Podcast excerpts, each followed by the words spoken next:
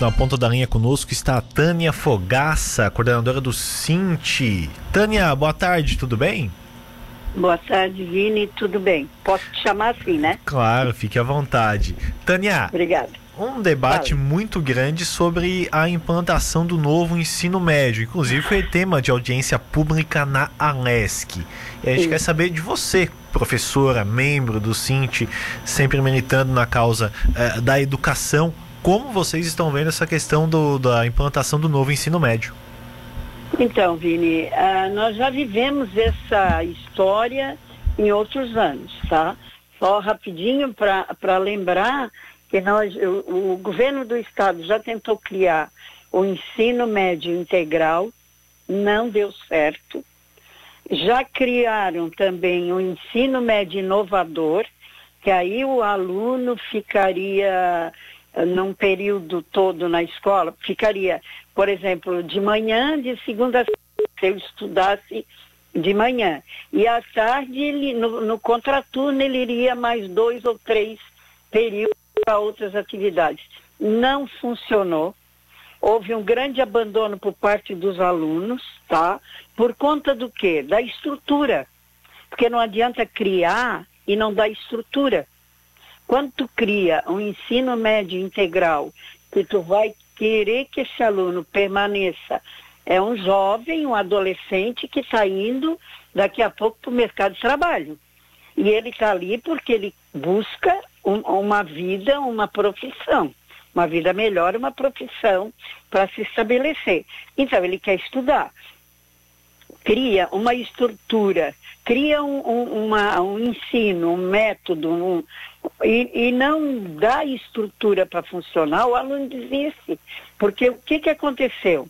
Houve também, nessa mesma época, o tal reordenamento. O que, que foi?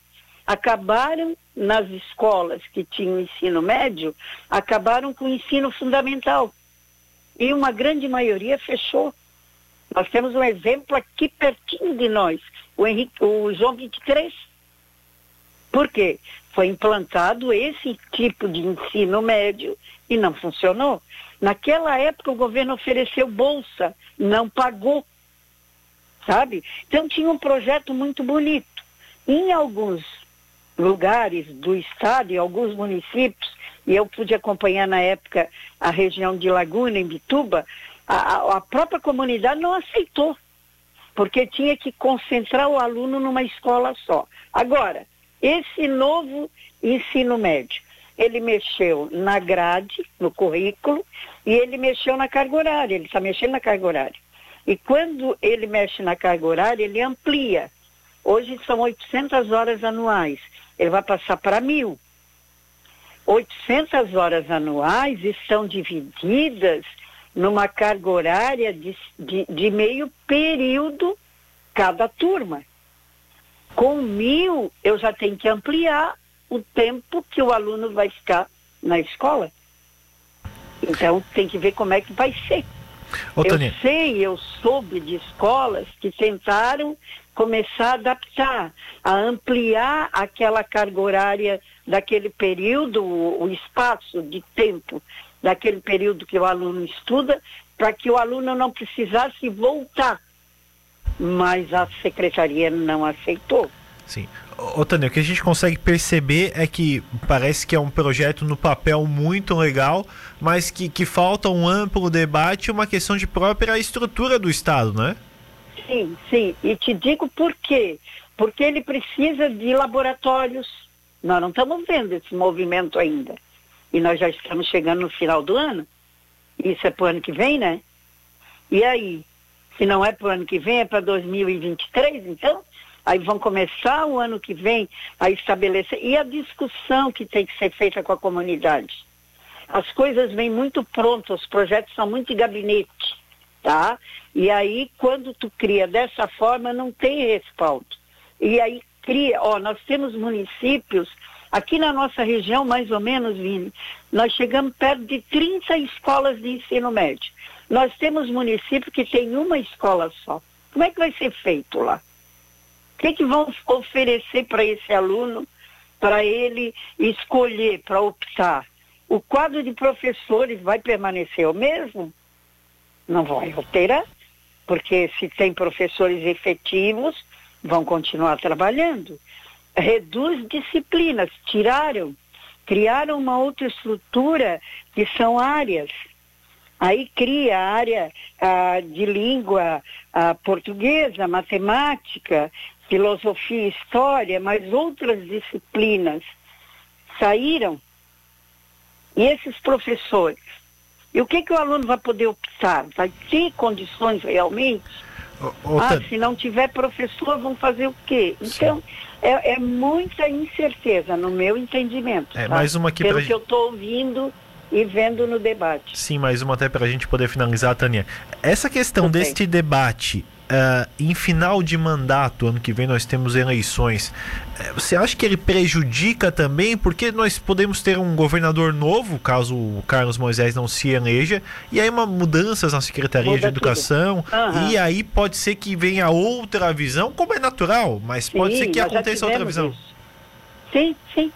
Cada um que entra vem com uma equipe que pensa nem sempre igual a que estava lá apesar de muitos técnicos na Secretaria de Educação, estão vindo já de governos, porque são funcionários efetivos. Sim. Né? Estão lá. Mas só que vem alguém que vai coordenar a equipe, que pode pensar diferente. Por isso que eu te digo, nós já vivenciamos essa situação de criar, de tentar criar um ensino médio diferenciado, criar uma, uma, uma situação nova que não vingou.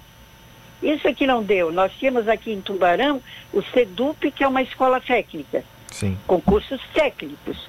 Essa escola precisa realmente de ter a manutenção.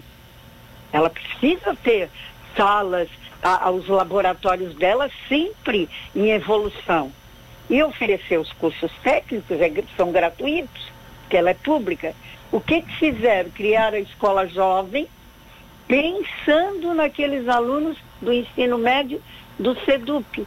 A Escola Jovem em Tubarão começou com quase 2 mil alunos, eu acho que hoje não tem mil, porque vinham alunos de, de, de toda a região. Sim. Porque eles, eles vislumbravam o quê? Eu vou começar o ensino médio no SEDUP e eu já vou ingressar no profissionalizante, se eu quiser continuar. E quando vai para a escola jovem, não é assim.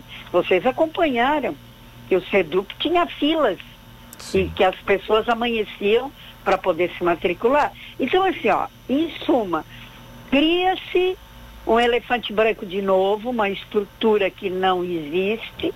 Conversei com professores de algumas escolas de ensino médio e uma professora de uma escola grande em Tubarão me disse, Sânia, Continuamos do mesmo jeito que começamos o ano e outros anos anteriores. Nada mudou. Se vai mudar para o ano que vem, aí, Vini, a gente vai ter que esperar para ver. Jaguaruna, Marechal Luz, o que estão fazendo para poder implantar? Vão tirar o fundamental. Os alunos, não vai ter matrícula para as séries iniciais, para o primeiro ano das séries iniciais. É, no Marechal. E aí? uma Entende? dificuldade. É, é isso aí. Sim. E começa. Bom, o debate está tá na mesa ainda por tá enquanto, aberto, né? Tá. A, a, audiências públicas como essa são muito interessantes para que isso possa acontecer. Eu ouvi vocês, né, Tânia? Ouvi os professores, é, ouvi os sindicatos. Tem que ouvir. Tem ouvi que os ouvir. alunos eu também. Penso, eu penso que o, o legislativo dos municípios teriam que começar a se inteirar e a se envolver. A gente já pôde contar com essa, com essa parte da política, com os vereadores em outras lutas. Eles nos a, acompanharam, nos ajudaram na luta contra a municipalização, que queriam, depois de 2011, implantar, e a gente sabe que as prefeituras não têm essa estrutura econômica para segurar tudo isso. O Estado tem muito mais. Então, eles podem também assumir junto a, a, luta, a discussão do ensino médio, a comunidade escolar tem que discutir. Perfeito. Né? Porque é, é ela que vai dizer, daqui a pouco nós vamos ter uma grande evasão, aí vão buscar um culpado. Sim. Mas não fazem uma avaliação antes para saber se realmente é aquilo que o aluno quer. E chama atenção. geralmente na escola pública, né? É verdade. Na escola pública. Os alunos, as escolas particulares não, não implantaram nenhum ensino inovador, nenhum ensino médio integral. Sim. Tá? Então vem mais aí essa mudança. E aí ficamos sempre o aluno da escola pública a mercê da vontade política de quem está no poder. Bom, é Tânia, isso.